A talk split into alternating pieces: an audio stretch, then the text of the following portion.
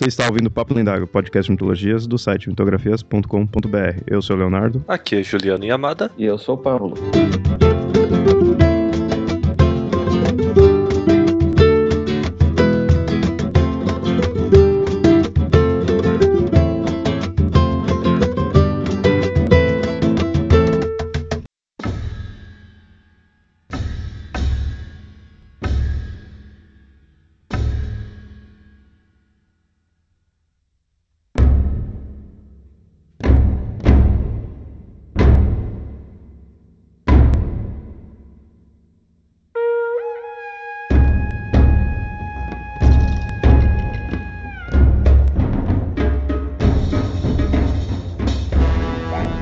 21 de 12 de 2012. O fim do mundo. Estamos chegando na data em que o mundo acabará segundo os maias. Mas será isso mesmo? Para entender melhor isso, nesse episódio do Papo Lendário iremos falar sobre essa exótica civilização, seus deuses, seus costumes, seus sacrifícios e seus calendários, e comparar tudo isso com essa atual crença do dia do juízo final.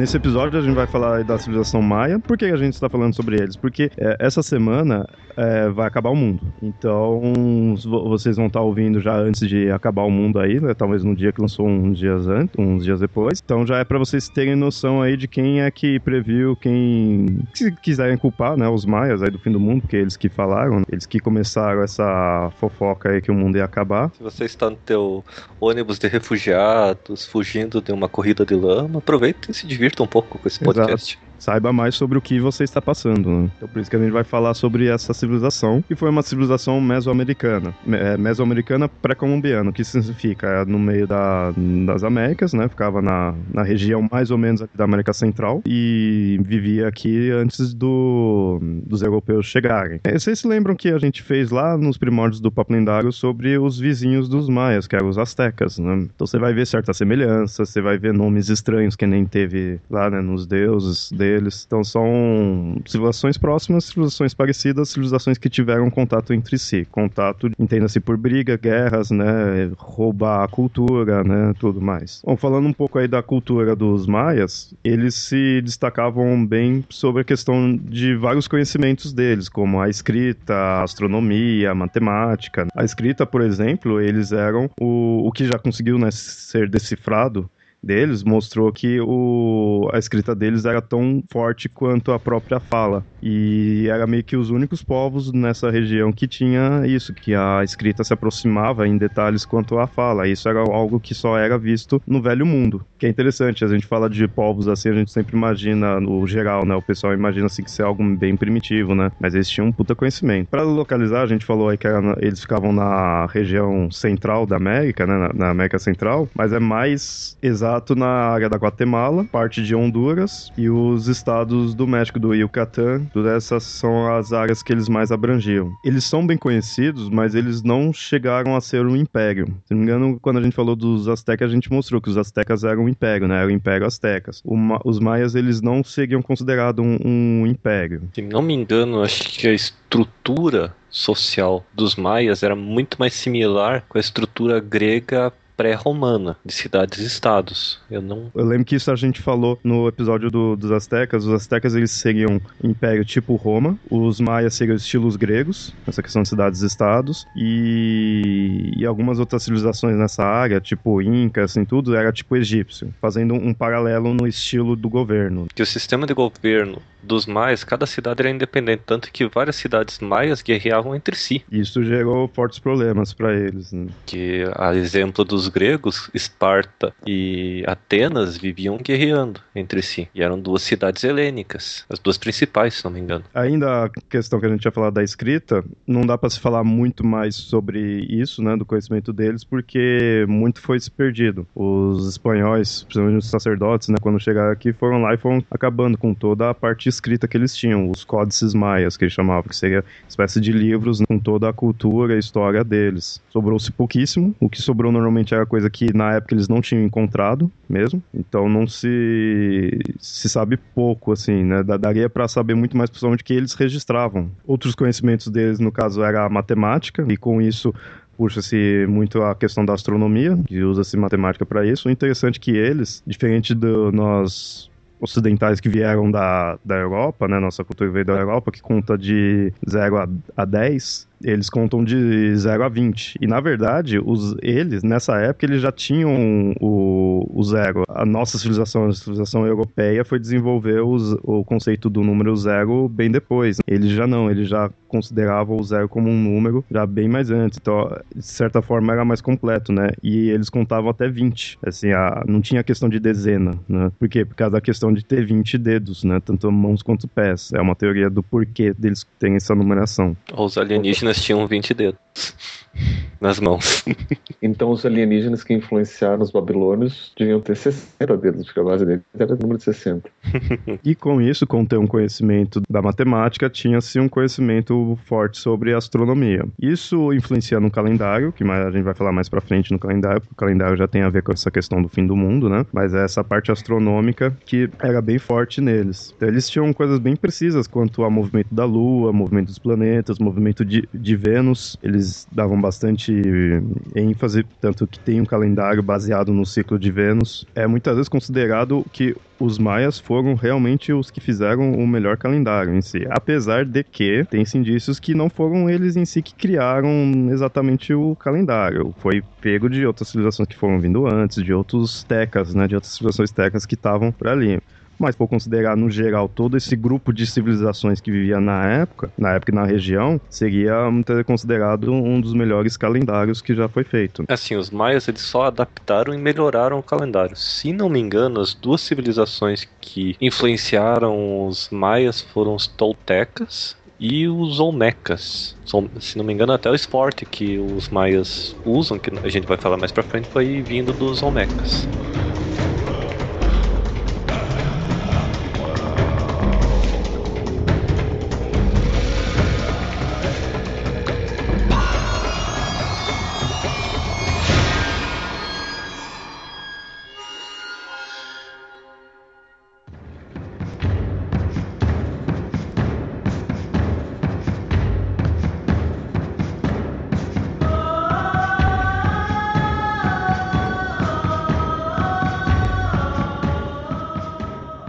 Continuar falando sobre a civilização, agora falar um pouquinho da cronologia deles, né, da parte mais histórica. Teoricamente, eles teriam surgido há cinco séculos antes de Cristo. Mas tem-se alguns indícios, tem algumas pessoas que falam não, na verdade não foi tão antes, começou a 290 antes de Cristo. Então fica assim, mas mostra que eles são bem antigos do bem antes do que quando se descobriu eles aqui na América. Passou-se muitos séculos, quando chegou no que para nós seria considerado século 8 aí século IX, mais ou menos nessa época, começou a decadência dos maias. E isso foi antes mesmo dos espanhóis chegarem aqui. Entrou em decadência por questão de guerra entre eles, né? Foi próprio problemas internos que acabou gerando essa decadência. Aí as cidades, as que seriam as grandes cidades, lá que eram bem civilizadas, as grandes cidades começaram a abandonar tudo, né? Então, quando os, os espanhóis chegaram aqui, já estava meio que defasado. Existem duas teorias principais para a destruição do Império Maia, da civilização maia. Eles não eram o império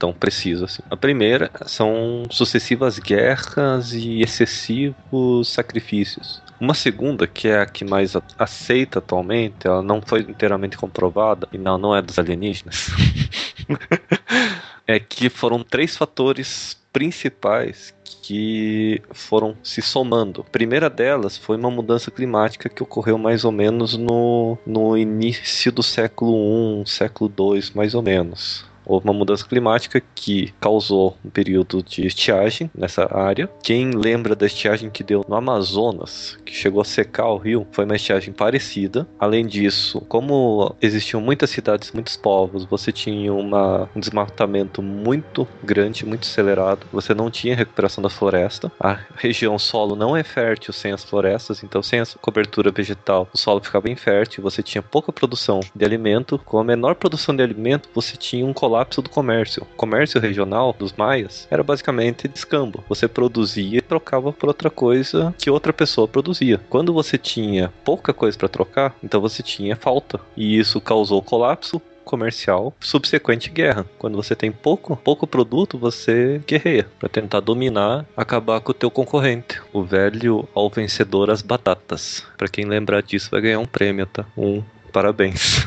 A gente falou, isso tudo antes dos espanhóis chegarem. Aí eles chegaram e aí foi mais fácil, né, de acabar com a civilização. Nessa que os espanhóis chegaram, foi aquela coisa de encontrar os maias, aí teve briga, tudo foi junto quando também tinha os, os astecas, né? Foi todas as civilizações que viviam aqui no, na, nas Américas. Né? Tem uma lenda, um antropólogo, ele, ele é uma teoria dele, né? Mas ele falou que se os romanos não tivessem invadido, tomado conta da Grécia, dos povos helênicos, a Grécia ia ser destruída, ia entrar com o mesmo colapso parecido. Você ia ter falta de recursos. Seria uma característica de um povo não unificado, né? Porque ambos tinham essa questão de cidade-estado. Quando você tem um povo unificado, você tem um controle comercial muito mais rigoroso. Quando você tem vários povos divididos e um controle comercial não centralizado, você tem perda de produção e você tem uma grande chance de conflitos pela produção em si si. Na época que os romanos invadiram, a Grécia já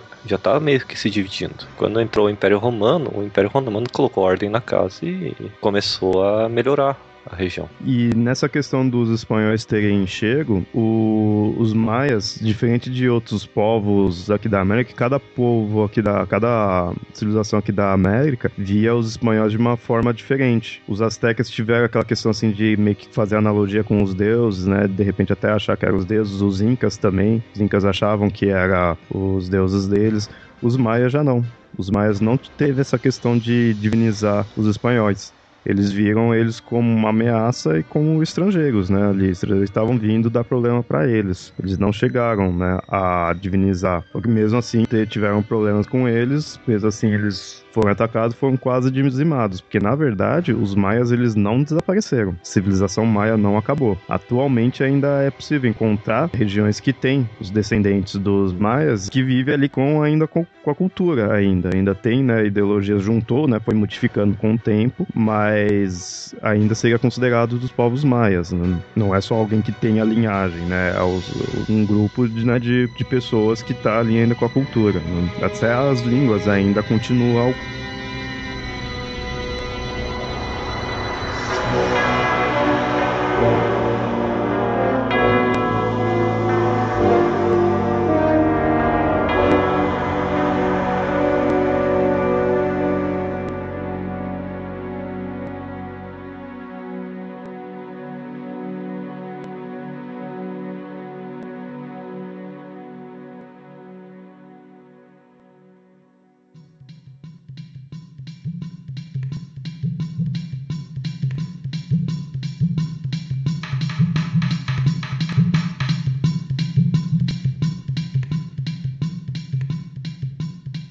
isso é um geral da, da cultura em si deles. Agora, o mais importante que a gente vai falar aqui, que é na questão da mitologia, né? Mas antes de falar dos deuses em si, do panteão, mostrar como que era o conceito religioso deles, né? Como que eram as tradições da religião dos maias. Da mesma forma que os outros povos mesoamericanos, eles tinham essa questão da contagem cíclica do tempo. Por isso também tá, isso está relacionado muito aos calendários deles, né? Que você até calendário cíclico né, e tudo mais. Isso tá ligado com a religião deles, com a questão de criação, destruição recriação. E uma outra crença que eles tinham era de uma energia. Eles não divinizavam isso, eles não diziam como ser um, como sendo um ser em si, mas eles tinham a crença de uma energia onde estaria habitando tudo Passaria por tudo, passaria por todas as pessoas, todos os seres inanimados, né? Seria meio que tipo a força. E assim, quanto mais forte fosse essa energia na pessoa, maior a importância que ela teria. Isso poderia ser um ser vivo, um objeto, né? Não precisa necessariamente ser uma pessoa, uma entidade até. Então todos estavam meio que presos, né? Todos continham essa energia. Tá descambando pra cientologia.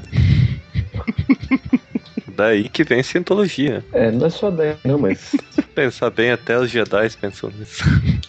É, como eu falei, né? Parecido com a força, né? Mas essa é uma ideia até que comum de você ver, né? Por aí. Não é algo tão, assim, uau, diferente, né? Não, é aquela uma energia universal, né? A gente já sabe como que eles fizeram as pirâmides. Usaram a força. Quanto aos rituais e as cerimônias do, desse povoado, eles eram sempre associados aos ciclos da Terra, sempre associado à questão do calendário. Então, se era épocas, se eram, acontecia em épocas específicas, né? Eles davam muita, como eu já falei, eles davam muita ênfase para o calendário. E quem tinha que interpretar esses os ciclos, que acontecia que era tanto ciclos assim da, da Terra em si, do questão das estações, coisas desse tipo, como também ciclos de acontecimentos. Eles marcavam bastante o calendário deles com tipo, em tal época aconteceu tal coisa, tal evento, então tá fadado a quando voltar o calendário nesse momento acontecer de novo. Né? Os sacerdotes maias que tinham a tarefa de interpretar isso. Eles que tinham que entender quando tal coisa vai acontecer, o porquê que vai acontecer, né? a época, tudo. Né? Com essa questão dos rituais que eles faziam, estava muito focado no conceito dos sacrifícios. Eles eh, davam muita ênfase, da mesma forma que também tinha os astecas e os outros povos, assim, né? É, é,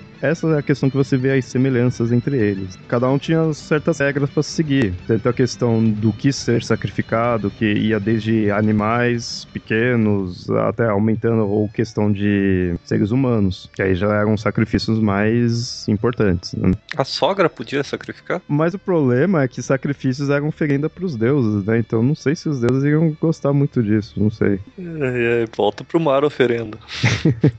Sendo que o que eles cobiçavam bastante era de sacrificar os guerreiros da, dos povos inimigos, né? Tinha guerra, o pessoal capturava ali ia lá e sacrificava, né? Então, de repente, poder colocar a sogra também, né? Colocar como inimigo. É interessante que eles também davam importância o grau que o inimigo tinha para a questão de ser como de ver como que ia ser o sacrifício. Se eles pegavam um soldado, era um sacrifício simples se já era um governante ou um chefe, assim, um soldado de alta patente, aí era reservado um dia próprio para que ele ia ser decapitado, teria toda uma cerimônia especial, né? Afinal, ia morrer de qualquer jeito tudo. o que eles mais davam ênfase para que eles achavam mais importante sacrificar era tanto os estrangeiros quanto os estrangeiros que estavam próximos. Você ia num local, você era um maia, ia num local distante, você sacrificava alguém de alguma civilização distante, eles não davam muita ênfase, tinha que ser gente ali perto. Acho que sei lá, para se sentir mais seguro, né? Talvez. Recebe lá em cima, descobre que é um egípcio, um romano. Você é de outro setor, ô meu filho. Vai pro RH. um que eles também davam bastante ênfase para tipo de sacrifício era as crianças. Nesse ponto é bem parecido também com os astecas, né? Eles davam bastante importância se você sacrificasse uma criança porque elas eram mais puras. Eu ia fazer uma piada do Michael Jackson agora, mas deixa. Isso tudo eles sacrificavam para quê? Porque eles consideravam que os deuses, eles eram vulneráveis, sabe? Não era aquela coisa é, 100% poderosa assim tudo. Eles tinham essa vulnerabilidade. Então eles precisavam de um combustível para deixar eles fortes, para manter eles, né? E era o sangue das pessoas. Ou seja, eles sacrificavam, mas não era só em si o sacrifício, era o sangue em si da pessoa, né? Da vítima, digamos assim, que era o combustível dos deuses. Por isso que era imprescindível que eles fizessem isso, para garantir que o universo continuasse funcionando, para que houvesse as passagens de estações, o crescimento do milho, eles davam bastante ênfase pro milho, né? Eles tinham que continuar sacrificando.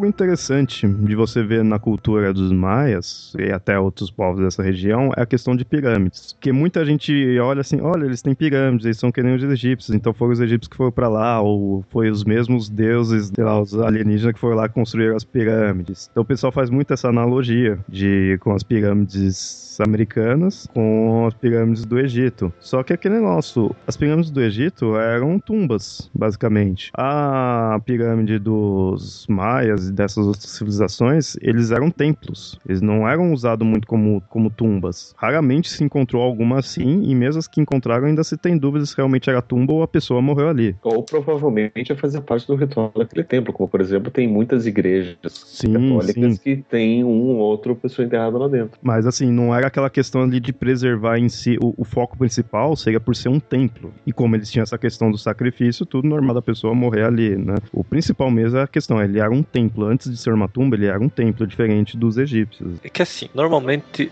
em algumas culturas tinha o conceito de fundação a partir de almas. Você sacrificava alguém e usava ela como fundação, dizendo que a, a vida da pessoa ia passar para construção. Você adubava a terra com a pessoa, seria? É, mais ou menos isso. Era um conceito mítico. Por exemplo, na China você tem isso. Tinha, tinha gente que morria, ah, constrói um templo, constrói uma casa em cima da minha tumba que eu vou usar minha alma para deixar a casa mais forte. Nos Estados Unidos você faz isso em cima de cemitério indígena, mas tudo bem. Que não funciona muito bem quando isso acontece. É, exatamente. Principalmente com algum algumas menininhas loirinhas assistindo TV, essas coisas. Agora, voltando para as diferenças. Se você olhar a pirâmide maia e a pirâmide egípcia, ela é muito diferente. Primeiro, a parte principal da pirâmide do, dos egípcios é embaixo, é na base. E o topo da pirâmide dos maias é o templo. Por que, que eles faziam o templo lá em cima da pirâmide? Quanto mais acima, mais perto dos deuses. Então, mais rápido o sacrifício ia chegar para os deuses. Lembre-se que as culturas pré-colombianas, também as culturas egípcias, elas cultuavam o sol como deus. Aquele que castiga, mas aquele que dá os prêmios. É porque na verdade era tudo ET, então eles sabiam que ia vir do céu. Se você não olhar as pirâmides, tem um encaixe ali para as naves ali. Uhum. A dos egípcios era outro modelo de nave, era um modelo liso. A dos maias já era modelo diferente, modelo integral. As naves né, dos ETs que iam para lá.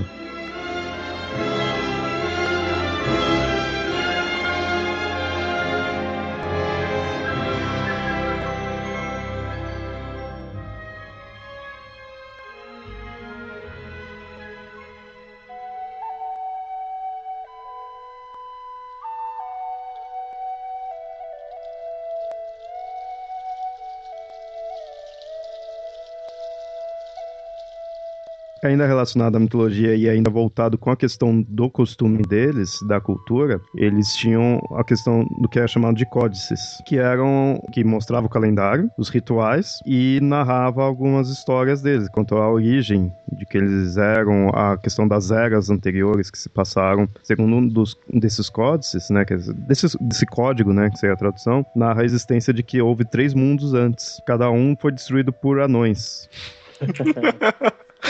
Só que aí esses, eles, esses anões eles destruíam, né? Eles eram responsáveis pela destruição das cidades. E quando amanhecia, eles se petrificavam. Como certas mitologias são cíclicas, eu já vi isso de petrificar. Um outro mundo foi habitado por. Eles chamam desse, esse povo que habitou a Segunda Era, né? O Segundo Mundo, apenas como transgressores. Não tem nenhum dado a mais sobre quem habitou. E também terminou da mesma forma, os anões destruindo tudo. Cara, imagina os anões do Hobbit invadindo. eu não consigo imaginar outra coisa. Eu sei que tem anões em outras mitologias, mas eu imagino só eles. Assim acabou a Segunda Era e veio a Terceira Era, que era dos Maias e que teria terminado com a chegada dos espanhóis. E, em teoria, essa Quarta Era, que seria quando depois que os espanhóis chegaram, iria ser acabada por um dilúvio, né? Sempre dilúvio, dilúvio divino. Dilúvio é o jeito mais fácil. É, porque não tem escapatória. Você pode subir uma montanha e a onda te leva lá da montanha, né? E vocês os códices, né? Eram códigos da civilização maia, mas tinha alguns livros. Na real, só três textos meio que sobreviveram, que nem falei, o restante os espanhóis queimaram tudo. Só que também esses três textos que sobreviveram, eles são meio que modificados. O próprio os títulos que eles têm é algo que é incerto se realmente os maias escreveram dessa forma ou não, por causa da questão da tradução, tem muita mudança, tudo, né? O principal é o Popol Vuh, que é o que relata a criação da Terra, as aventuras de alguns deuses, né, e a criação do homem. Tem o Shilabalan, que ele ele co conta além de algumas coisas da mitologia maia, ele também conta certas coisas da cultura, ele fala essa questão do declínio da cultura. E tem o que é chamado de as crônicas de Shakshulubichen, que aí já não tem muitos detalhes sobre esse texto, esses textos, né?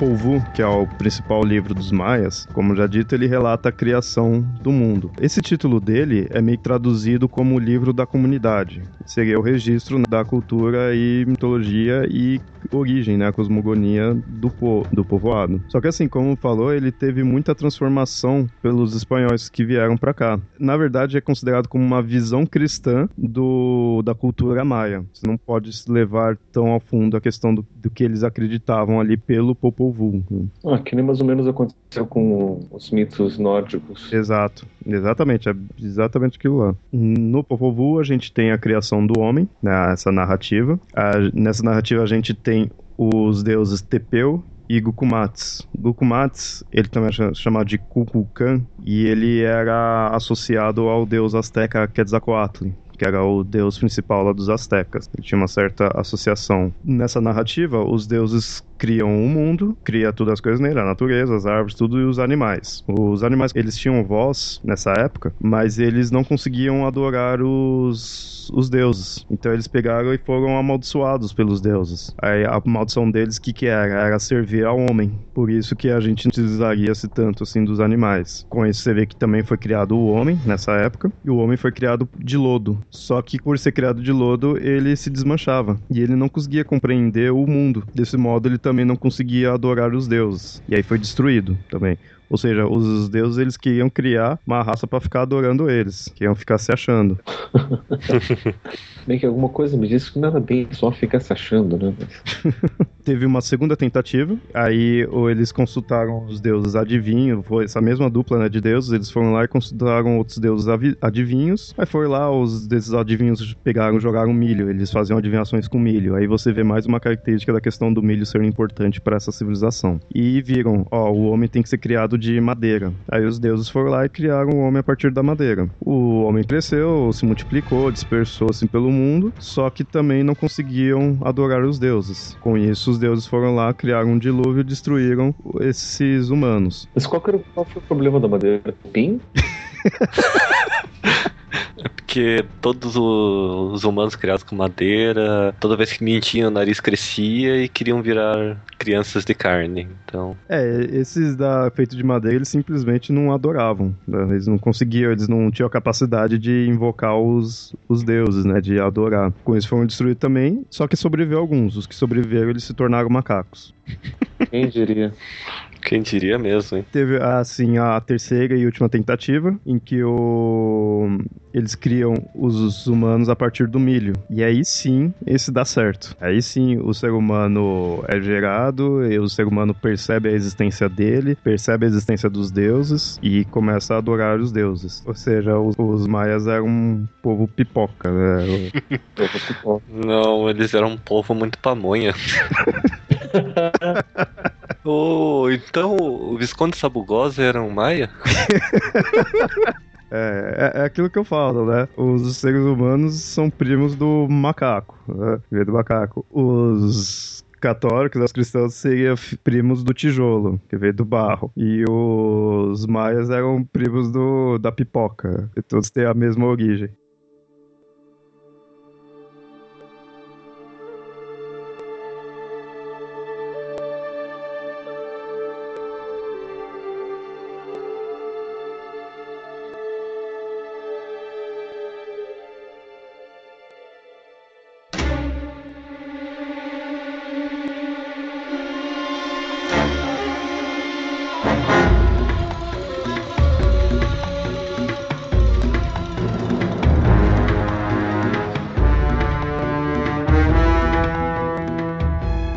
Das principais lendas da cultura maia é o que é chamado de lendas dos gêmeos. Essa lenda está ligada ao conceito do, de submundo que eles tinham, e aqui a gente vai narrar um pouco essa, essa lenda. Existiam os deuses Ru, Punapu e Vukubi Runapu. Eles eram irmãos, né, e passavam o dia todo jogando bola. O barulho do jogo acabava incomodando uns outros deuses, que era o deus Runkami e Vukubi Kami. Esses deuses que ficavam incomodados com o jogo eram chamados de os senhores de Shibalba. Shibalba, no caso, era o mundo subterrâneo. Então, ou seja, estavam os dois dois irmãos jogando bola e isso ficava incomodando os deuses do submundo. Vocês verem como o futebol já incomoda muita gente há muito tempo atrás.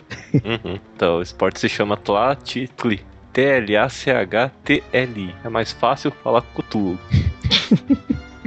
é, eu tava vendo as regras aqui, é interessante. É uma bola de borracha maciça, pesava de 3 a 5 quilos. Cada time eram feitos por 7 jogadores, todos homens. Um time se vestia de com peles de jaguar e o outro time com penas de águia. Então eram os Eagles versus os, os Jaguar.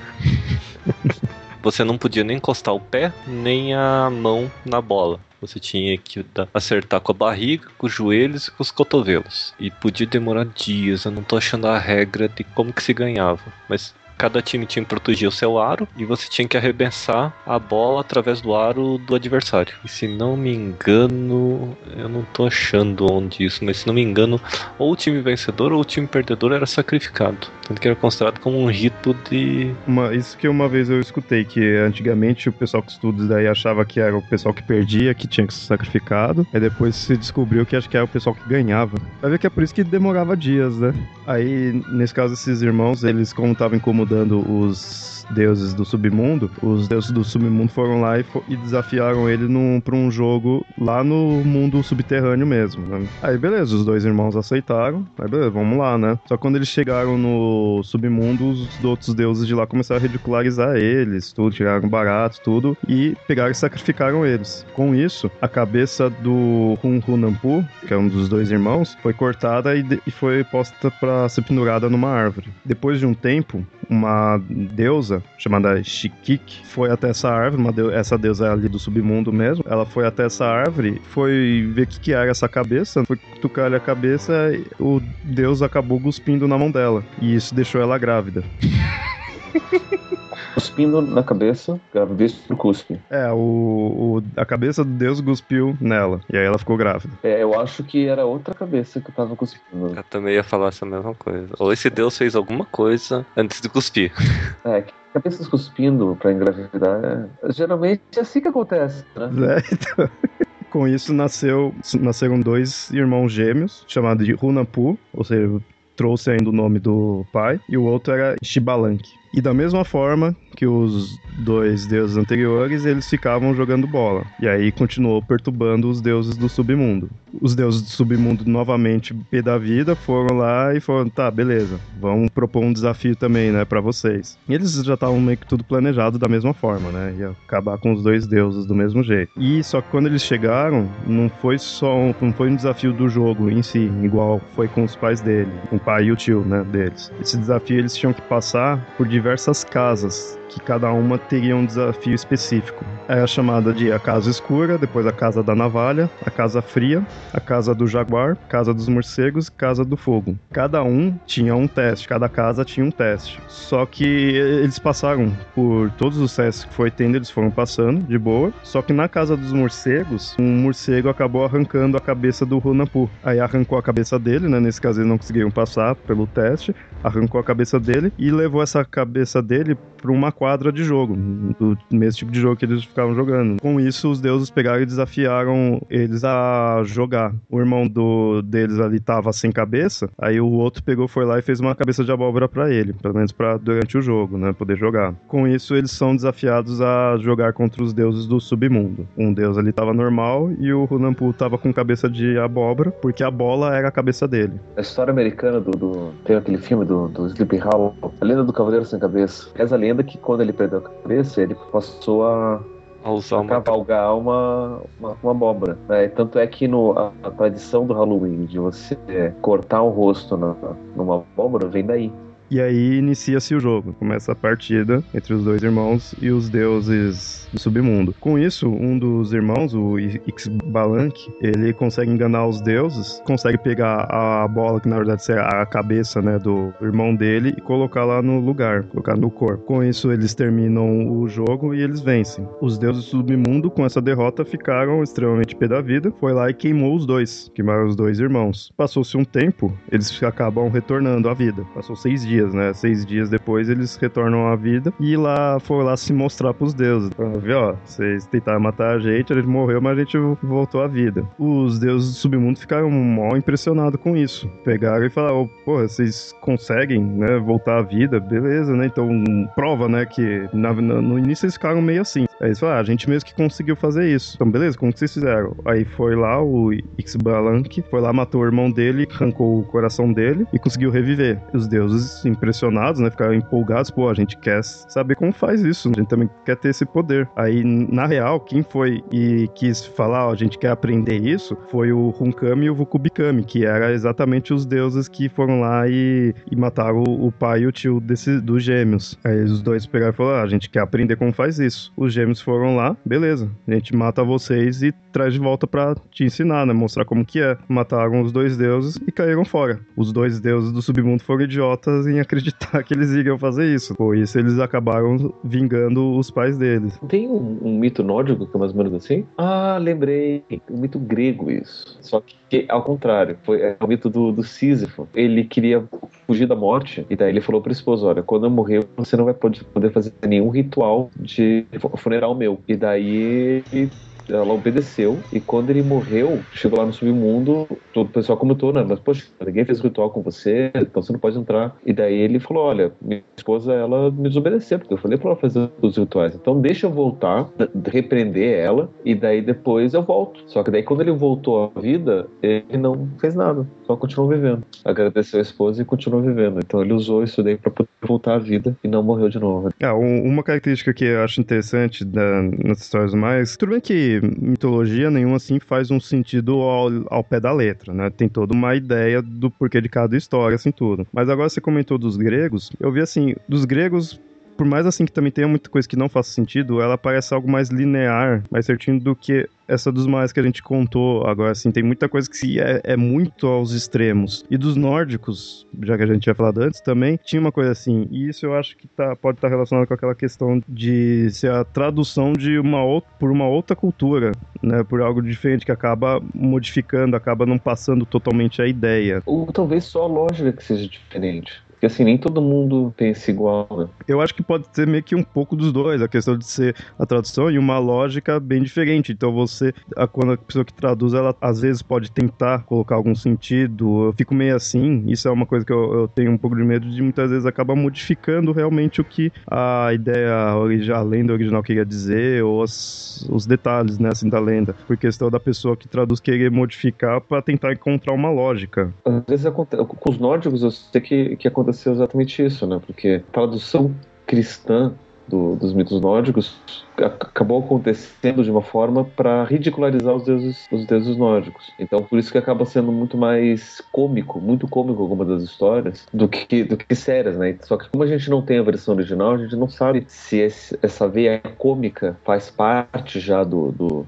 do mito original ou se isso foi uma questão das traduções mesmo. A gente comentou de alguns deuses dos maias. Obviamente o panteão era maior, tudo, né? Mas não se tem tantas histórias tão fortes assim. Então vale a pena mais no máximo citar. Como que né, a gente falou aí do Kukulkan, que é no caso ele era um deus sol e era relacionado com o Quetzalcoatl dos astecas. Ele era praticamente o principal deus deles. Ou tinha outros deuses, como o Shak, que era o deus da chuva, do trovão. Isso é muito comum, né, ter deuses relacionado a eventos naturais. Amun era o deus do milho, já que você vê que os, os maias davam bastante ênfase pro milho, obviamente teria um deus do milho. Tinha deuses já bem mais específicos, como Ixchel, que era o deus do arco-íris. O pior é que ele, ele, tinha uns domínios totalmente nada a ver. Ele era deus da maternidade, da medicina, da adivinhação e do arco-íris. E obviamente tinha os deuses dos sacrifícios humanos, que era o Buluk. Então assim, isso é só para citar os nomes dos deuses, como não se tem muita lenda em si, eles acabam se tornando mais uma coisa enciclopédica, né? Assim, é deus de tal, de tal domínio.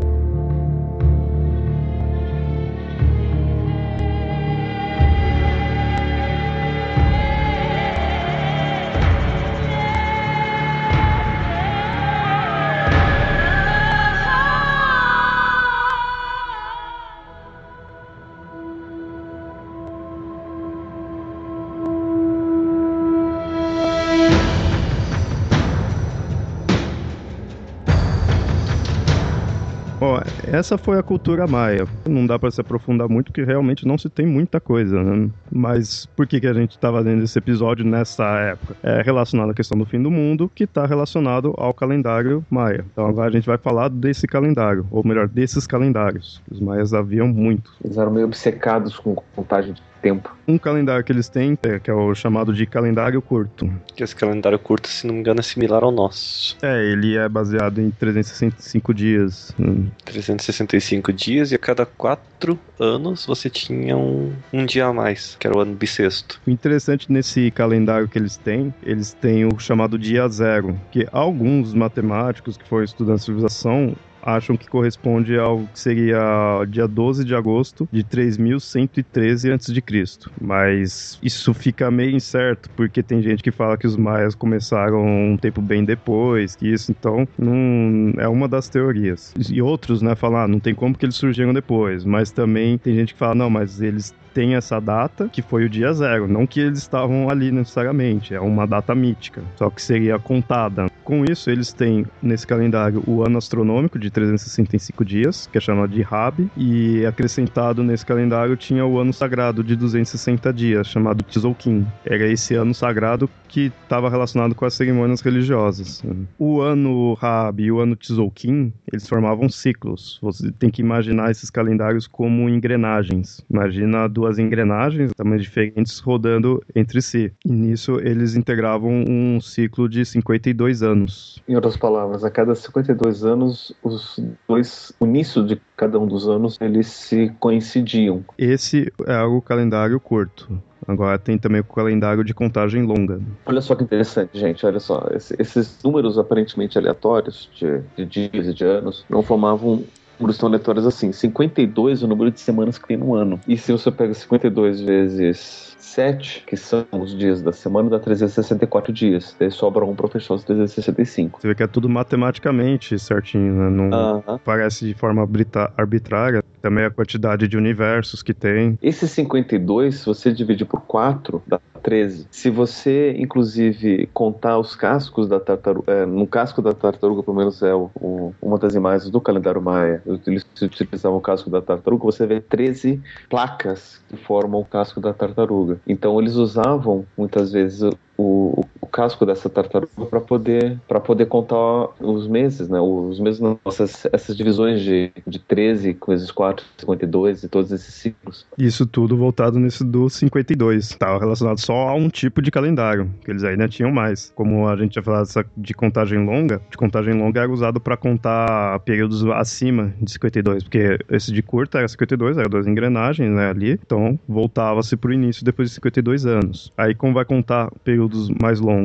Tinha esse um calendário próprio para isso. Nesse de contagem longa, ele era dividido assim: o que seria considerado dia era chamado de Kim. 20 desses Kins seria um Winal. 18 Winals faziam um Tum, 20 Tuns geram um Katum, 20 Katuns fazem um Baktum. Marcar esses nomes, né? Que aí cada um eram formando, juntava-se, né, um ciclo, formava um período maior. Tinha-se algumas umas contagens maiores ainda, que seria o Pictum, Calaptum, Kishitum e Alautum. Com essa questão dos Bactuns e tudo mais, né, ou seja, com essa contagem longa, que se nasceu essa ideia do fim do mundo, já que diriam que em 21 de dezembro de 2012 seria o último dia do 13º Bactum. E aí dizia-se que não teria mais, assim, se olhasse no calendário, você ia ver que não teria mais nada que iria vir além daquilo lá. Seria o último dia. Qual que é a ideia? Os maias criaram um calendário, um calendário gigantesco, e, tipo, é um calendário extremamente preciso, gigantesco, e de, que de repente acaba. Peraí, então se eles que têm um conhecimento, assim, tudo, conseguem fazer uma coisa extremamente precisa, colocam um fim ali, é porque vai acabar o mundo, é porque não tem mais nada. É porque também eles contam do fim das eras, né? Então, assim, a cada. Eles, eles contam no final das eras, lá era lá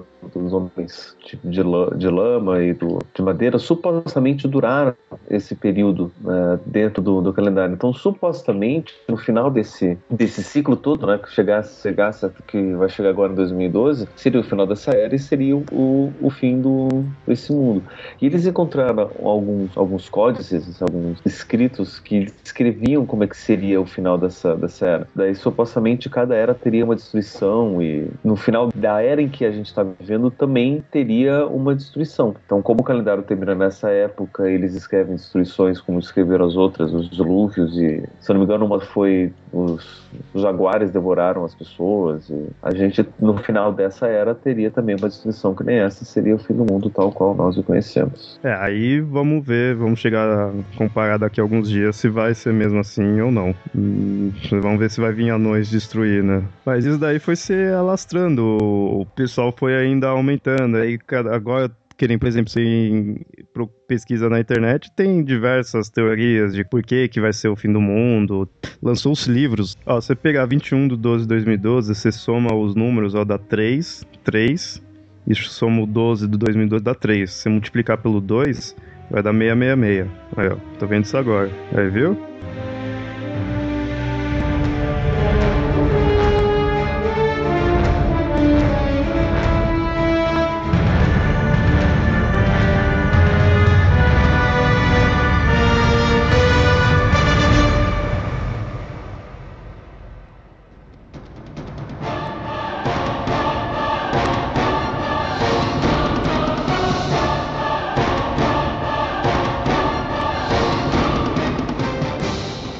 Tem essa questão do calendário, que aí o pessoal mostra ser, ser uma previsão do fim do mundo, mas não dizem como vai ser mas não tem nada registrado ao mundo vai acabar de tal jeito. E aí que dá margem pro pessoal criar as teorias e dizer como que vai acabar. Como a gente falou no episódio anterior lá de, dos fins do mundo, pelo qual a gente já passou. Então continua naquele estilo. Atualmente tem muita coisa já mais científica, né, pseudocientífica, né, utilizando conceitos da ciência para descrever, né, o fim do mundo, como mudança de polos, tempestades do Sol, a vinda do planeta Nibiru, é um planeta que está ali escondido, né? E iria vir atingir a Terra. O Nibiru, que é na verdade um título sumério para quem conseguiu entrar no meio do Tiamat. É o título que o Marduk ganhou. Ou seja, a, a Terra seria uma alusão ao Tiamat e o Nibiru estaria vindo. Deixa eu ver. Vinda de Nibiru. Ah, ver o que, que eu posso usar aqui. Alinhamentos planetários.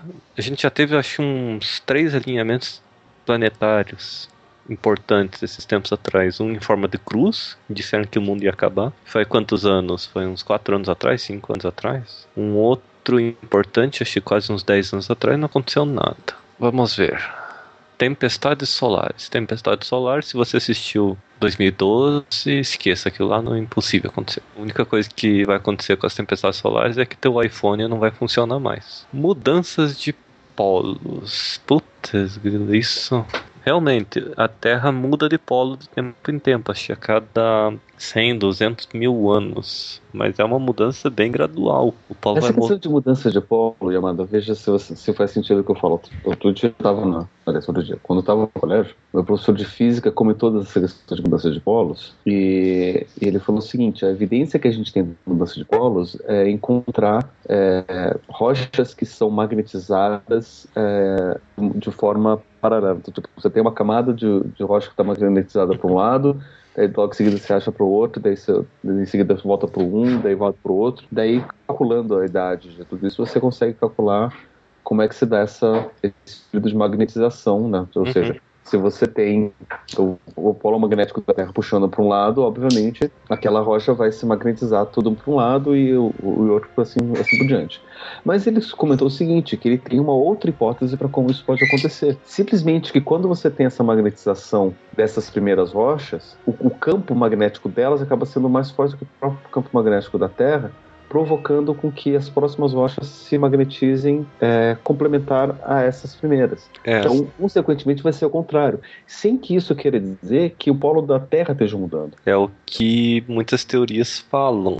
Tem então, uma que consegue refutar ela, que eu já li essa teoria de que o magnetismo da rocha que já se formou está invertendo o magnetismo da rocha que está se formando, que isso ocorre só com rochas ígneas. Mas resumindo, seria possível o mundo acabar por uma mudança de polo? Não. A única coisa que vai acontecer é o seu GPS ficar um pouquinho ao contrário. Não, nem o GPS. O GPS usa um outro tipo de georreferenciamento que você tem um ponto fixo na Terra que eles escolhem. Sim, mas aí, daquele... aí, você vai ver o, o, GPS, muitos deles usam. Você diz, acho que o conceito de norte-sul vai estar inverso. É, isso. Ah, tá, entendi, entendi. A bússola do GPS seria, digamos assim. Isso, isso. Não, a bússola mas... do GPS vai, vai ficar ao contrário. É, só isso aqueles que têm bússola eletrônica embutida. Só que mesmo assim não seria uma mudança de uma hora para outra, né? É, eu tava brigando com um carinha. Assim, eu, um dia o norte tá pro norte, outro dia eu acordo tá, tá o inverso, né? Não, não é, é, é, porque assim, o, o, que acontece? Muita gente quando fala da inversão do polo magnético vai achar que a Terra vai girar 180 graus e a gente vai ficar de cabeça para baixo. Ficar, é, tipo, o, o que, onde o norte está apontando agora no espaço iria virar em, em referência ao próprio plano da, da, Terra, e consequentemente os dias iam ficar ao contrário, o Sol ia nascer no, no oeste, ia, ia se pôr no, não, leste. Não acontece nada. E aí as pessoas acreditam que a inversão do polo magnético da Terra vai implicar nessa mudança do, oh, do, de tudo da Terra.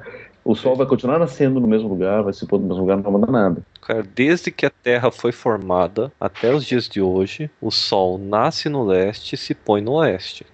Eu pensava assim, que eu já tinha ouvido falar essa questão que polo, os polos estão se movendo gradativamente. Eu imaginava assim, se de repente você conseguisse mudar de uma vez, que, sei lá, talvez desse alguma zica. Agora o problema é mudar, né, de uma vez. Os nossos polos já são invertidos. O nosso polo sul geográfico, na verdade, é nosso polo norte magnético. Mas até que não é no ponto central em si, né? Ali é um inclinado. É, daí é uma questão de convenção. Se eu quiser chamar o norte de é, sul, sul de norte. Norte e sul é só questão de chamar. A questão é de ser coisas diferentes. O ponto positivo tá chamando o ponto negativo e vice-versa, né? Ó, o perigo mesmo do campo magnético é a gente ficar sem ele, que é impossível. O nosso núcleo magmático ferroso, que nosso núcleo externo é líquido, nosso núcleo interno é, é uma ferrite sólida, ela gira mais rápido que a Terra até, e nosso campo eletromagnético vai continuar aí por um bom, um bom tempo.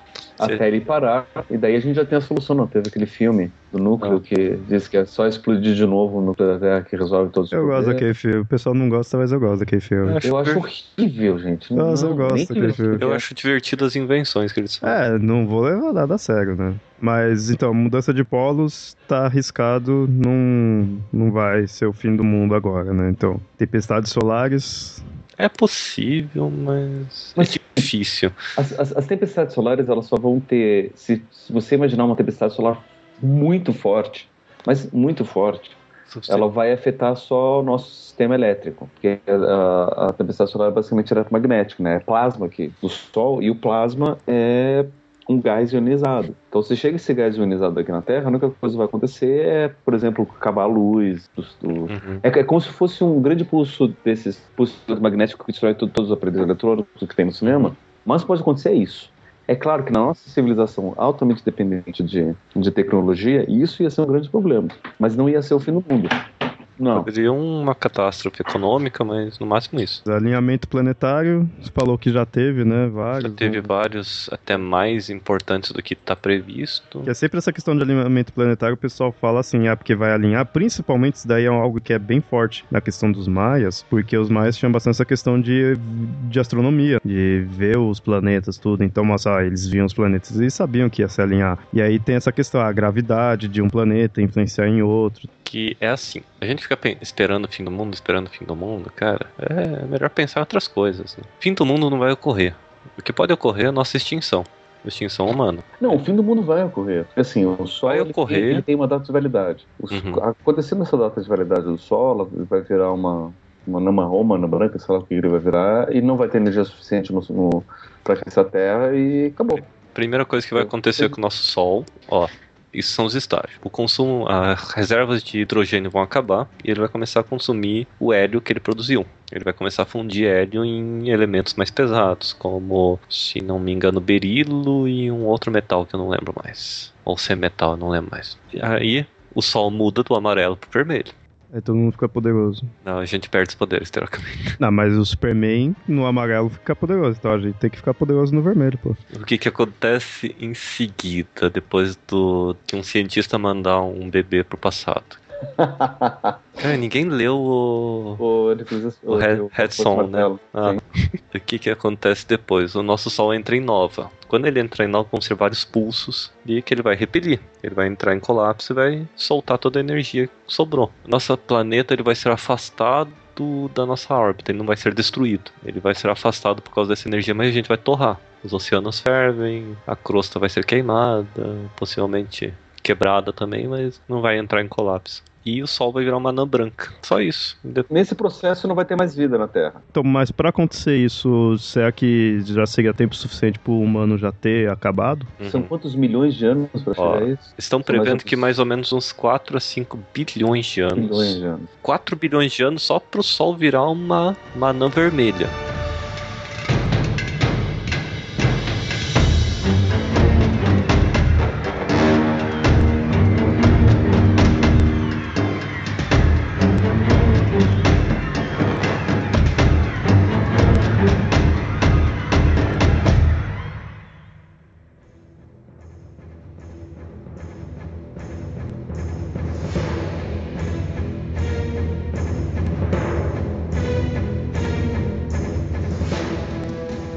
Mas dessas outras coisas cientificamente esperadas, o qual que seria o mais perto de acontecer com a gente? O que é mais perto seria mudança climática. Esse então é o mais fácil de realmente acabar com os humanos, de ainda ter humano para qual acabe, né? Ó, você tem o meteoro, que o meteoro é uma, um apocalipse real, tem uma certa previsibilidade porque a gente tem uma, uma monitoração dos é, corpos celestes. Esse que o problema é que esses dias atrás, alguns meses atrás, passou um meteoro entre a órbita da Terra e da Lua e a gente nem sabia que ele estava vindo. Esse meteoro, pelo... se tivesse acertado a gente, ia dar um estrago bonito até. Pelo, pelo que eu vi, esse meteoro era, era, era sabido, só que não se sabia se ia passar, onde ia passar, se ia passar para lá da Lua, no meio da Lua, ia bater na Lua, ou o que, que ia acontecer. Né? Pelo que eu vi, ele não sabia por onde ia passar, mas sabia que ia passar por aqui. Mas a chance de bater na Terra especificamente era menor do que passar em qualquer outro lugar. Então eles não estavam muito preocupados com isso. Mas o meteoro, é, o meteoro em si ele é o mais perigoso, mas não é simples.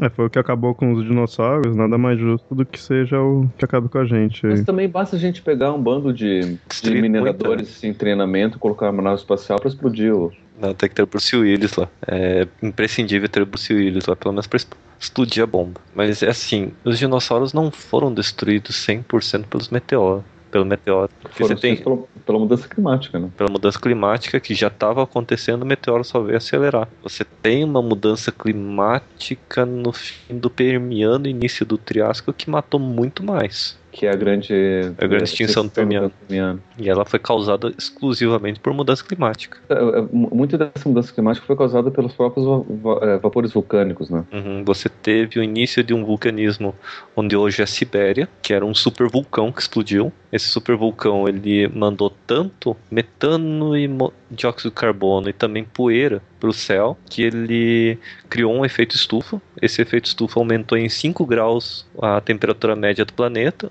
Esses 5 graus causou então, sublimação automática de metano que tinha nas reservas petrolíferas daquela época. Esse gás saiu do mar, borbulhando, que vocês não sabem que o gás metano também é um gás estufa, ele ampliou e subiu mais 5 graus a temperatura do planeta. Então foram 10 graus em uma questão assim de 2 milhões, 1 milhão de anos. Então você extinguiu quase 90% do, das espécies animais, tanto aquáticas como, como terrestres e efeito estufa, no caso, por causas naturais. Uhum. O que você está falando hoje em dia é a possibilidade de efeito estufa por causa, por fatores provocados ação direta humana. É, aí tem todo aquele bafá que tem gente que fala, não, isso é plausível, tem gente que fala que não, na verdade a influência do homem não é suficiente para isso, né? Eu já nem sei mais o que achar, né? Porque assim, a gente fica tão preocupado com, com os fins de mundos é, fantasiosos que esquece que tem um fim de mundo aí engatilhado.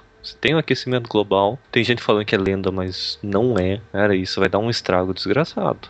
Não é. O aquecimento global não é um mito, gente. Não é um mito, ele é verdadeiro e, cara, é a gente que tá causando muitas evidências da influência direta do, do aquecimento pelo carbono que a gente está emitindo. Ah, então tem, assim, alguma outra coisa a gente pode relevar, como por exemplo a influência do, dos, dos CFCs no buraco de ozônio, no buraco da camada de ozônio, né, porque aquele buraco sempre teve lá antes mesmo dos CFCs. Né? Então, uma outra coisa a gente pode elevar, mas o aquecimento global por, por, por emissão de, de, de, de, gás carbônico é real. Mas não se preocupem, dia 21 tá aí, o mundo acaba antes, então não chega a ter problema com isso. Se bem que essa questão do fim do mundo, do, do próprio calendário maia, foi lançada uma, uma, pesquisa recente mostrando que, que isso é um problema de tradução, justamente porque o quando ele fa é, se fala de fim de mundo, fala-se de fim de era, né? E o, o, fim da era não necessariamente quer dizer o fim do mundo, mas sim o fim de um determinado momento. A grande questão é, os mais eles estavam contando o tempo, mas isso era quantos mil anos atrás que eles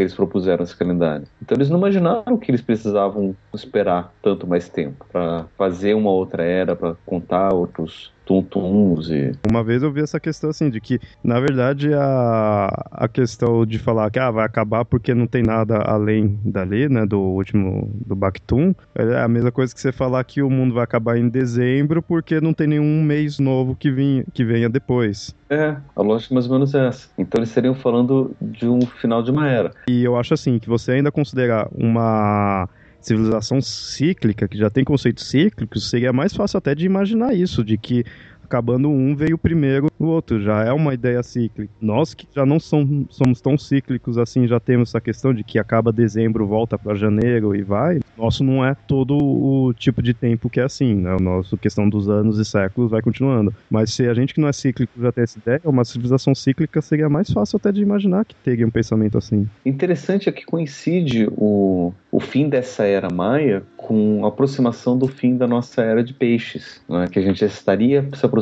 da nossa era de aquários. Essa questão da, da, das eras astrológicas do, do, nosso calendário tem a ver com, com signos, também acaba sendo meio, meio arbitrário. Não tem um dia certo para acabar essas eras. Cada era dura, sei lá, uns 20 mil e tantos anos. Não se tem, ou não, dois mil e tantos anos, são 20, são uns dois mil e tantos anos. Então não se tem um dia exato para começar a terminar essa era. Só mais a gente sabe que mais ou menos agora onde a gente está vivendo, a gente está no final da era de, de peixes e começo da era de Né? E coincide também, né? Então se a gente for tentar fazer um paralelo até com essas com as contagens astrológicas e, e o próprio Maia, pode ser que tenha alguma coisa a ver assim, né? Eles pode, podiam estar tá utilizando referenciais astrológicos astronômicos parecidos com que os astrólogos antigos estavam usando também. Então, tanto é que o 21 de dezembro é o dia do solstício. Então tem ali um, um, um ponto astro, astronômico para o fim. É interessante que essas assim, não seria coincidências, né, que teria tudo, usaria a matemática, tudo assim certinho, mas essas é, comparações que acaba dando credibilidade, entre aspas, para quem quer falar que não, você viu, ó, eles contaram tudo certinho, tem outros outras coisas que mostram isso daí tudo, então eles estavam certos, então vai acabar mesmo. Eu acho mais plausível você ter um apocalipse econômico no dia 21 de dezembro do que um fim do mundo mesmo natural. Porque assim, tem nos Estados Unidos tem um, monte, um monte de louco, todo mundo sabe disso. Tem muitos desses loucos que estão se preparando para um possível fim do mundo. Ah, eu vi esse documentário. Né? E como é que eles estão se preparando para esse fim do mundo? Eles estão fazendo, estão pensando todos os cenários possíveis e estão estocando coisas, é, procurando fontes alternativas de energia, comprando ouro para usar como dinheiro depois, um pouco possível com econômico e tal. Eu fico pensando o seguinte: se eles pensarem, bom, o mundo vai acabar no dia 21, ou se eles pensarem, todo mundo acha que o mundo vai acabar no dia 21, então vou tirar todo o meu dinheiro do banco no dia 20, ou no dia 21 mesmo, vou vender todas as minhas ações nesse dia, né, vou deixar crescer o máximo, daí nesse dia eu vou vender, daí todo mundo vai vender, todo mundo vai tirar o dinheiro. Obviamente, com essa retirada em massa do dinheiro, ele vai desvalorizar e inflação vai aumentar e vai acontecer realmente um apocalipse econômico. Pior até do que a grande depressão de, da década de 30, ou até mesmo essa, esse problema econômico do, do, mercado financeiro que aconteceu um tempo atrás, porque seria uma coisa em massa, né? Todo mundo querendo se livrar, né? Então, ah. eu acho possível, isso pela devida quantidade de loucos que os Estados Unidos têm. Enfim, é, esse, esse sim seria um, um, grande apocalipse, porque daí você não tem como segurar as pessoas com fome, o governo não tem como garantir nada, porque o próprio Banco Central ia estar tá vendendo, dando dinheiro, produzindo dinheiro para poder dar conta dessas, dessas quebras, e daí a inflação ia aumentar. Enfim, ia ser uma coisa que demorar muito tempo, muita paciência, muito autocontrole de todo mundo para conseguir consertar. É, é mais fácil as pessoas morrerem pelo, pelo apocalipse zumbi do que, que de fato conseguir consertar depois de uma, uma quebra dessa. E a gente tá falando do povo mais neurótico do mundo, que é os Estados Unidos. Uhum. Boa parte dos investimentos mundiais está lá. Boa parte dos investimentos no mundo são deles. Então imagine se dia 21, dia 20 de dezembro desse ano, eles começarem a fazer isso. Imagine o que, que não vai foder a economia mundial. Mas assim, não tem muito que, o que preparar. Não hum. adianta. Não adianta, é só ficar se preparando com a pipoca na mão. É. Desculpa, você vai perder dinheiro, mas se divirta pelo menos. Compre já pipoca antes que depois não vai dar pra comprar. Mas... Cara, engraçado que, voltando ao assunto de, de fim de mundo e tudo mais, todo mundo diz que o Brasil vai se ferrar, se ferrar, mas tem uma constituição especial feita só pra em épocas de crise, assim. Como é que é isso daí? É, a gente entra numa lei marcial especial. Um, uma constituição feita só pra época de guerra e crise. É mais guerra, mas crise vale também. Algo a acrescentar aí da cultura dos maias? O que vocês acham dos maias? O que vocês acham do calendário, do fim do mundo deles? Eu só agradeço por existir pipoca, pelo menos. Pelo menos vou ter o que comer no, no dia do fim do mundo. Ó, e isso é graças aos maias também. O milho, né, é deles, é. Seria irônico você ver o fim do mundo previsto pelos maias comendo pipoca que vem do milho, ó, que é dos maias.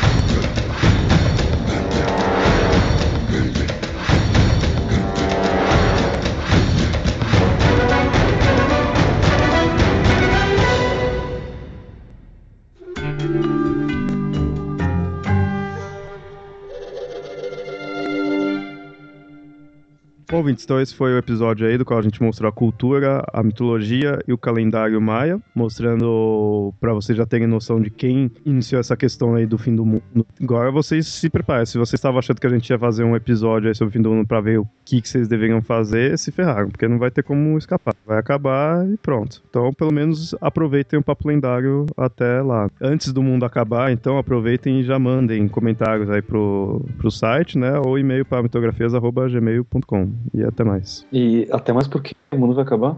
É verdade, até nunca mais.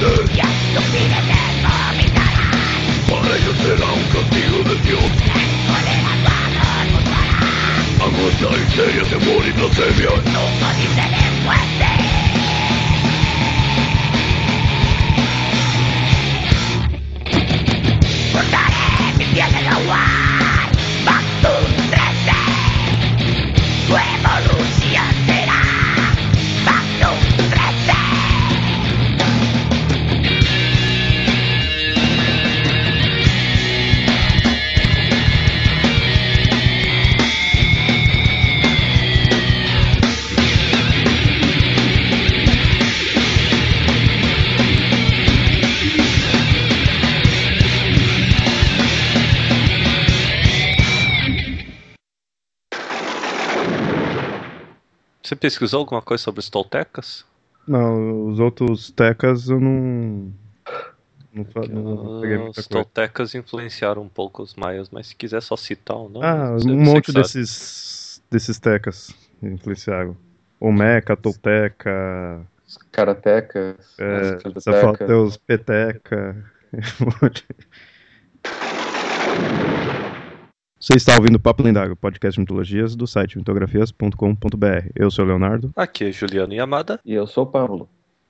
Algum dia alguém, alguém vai ter que falar nessa apresentação. Oi, eu sou o Goku. Você acabou de falar e isto vai para os extras.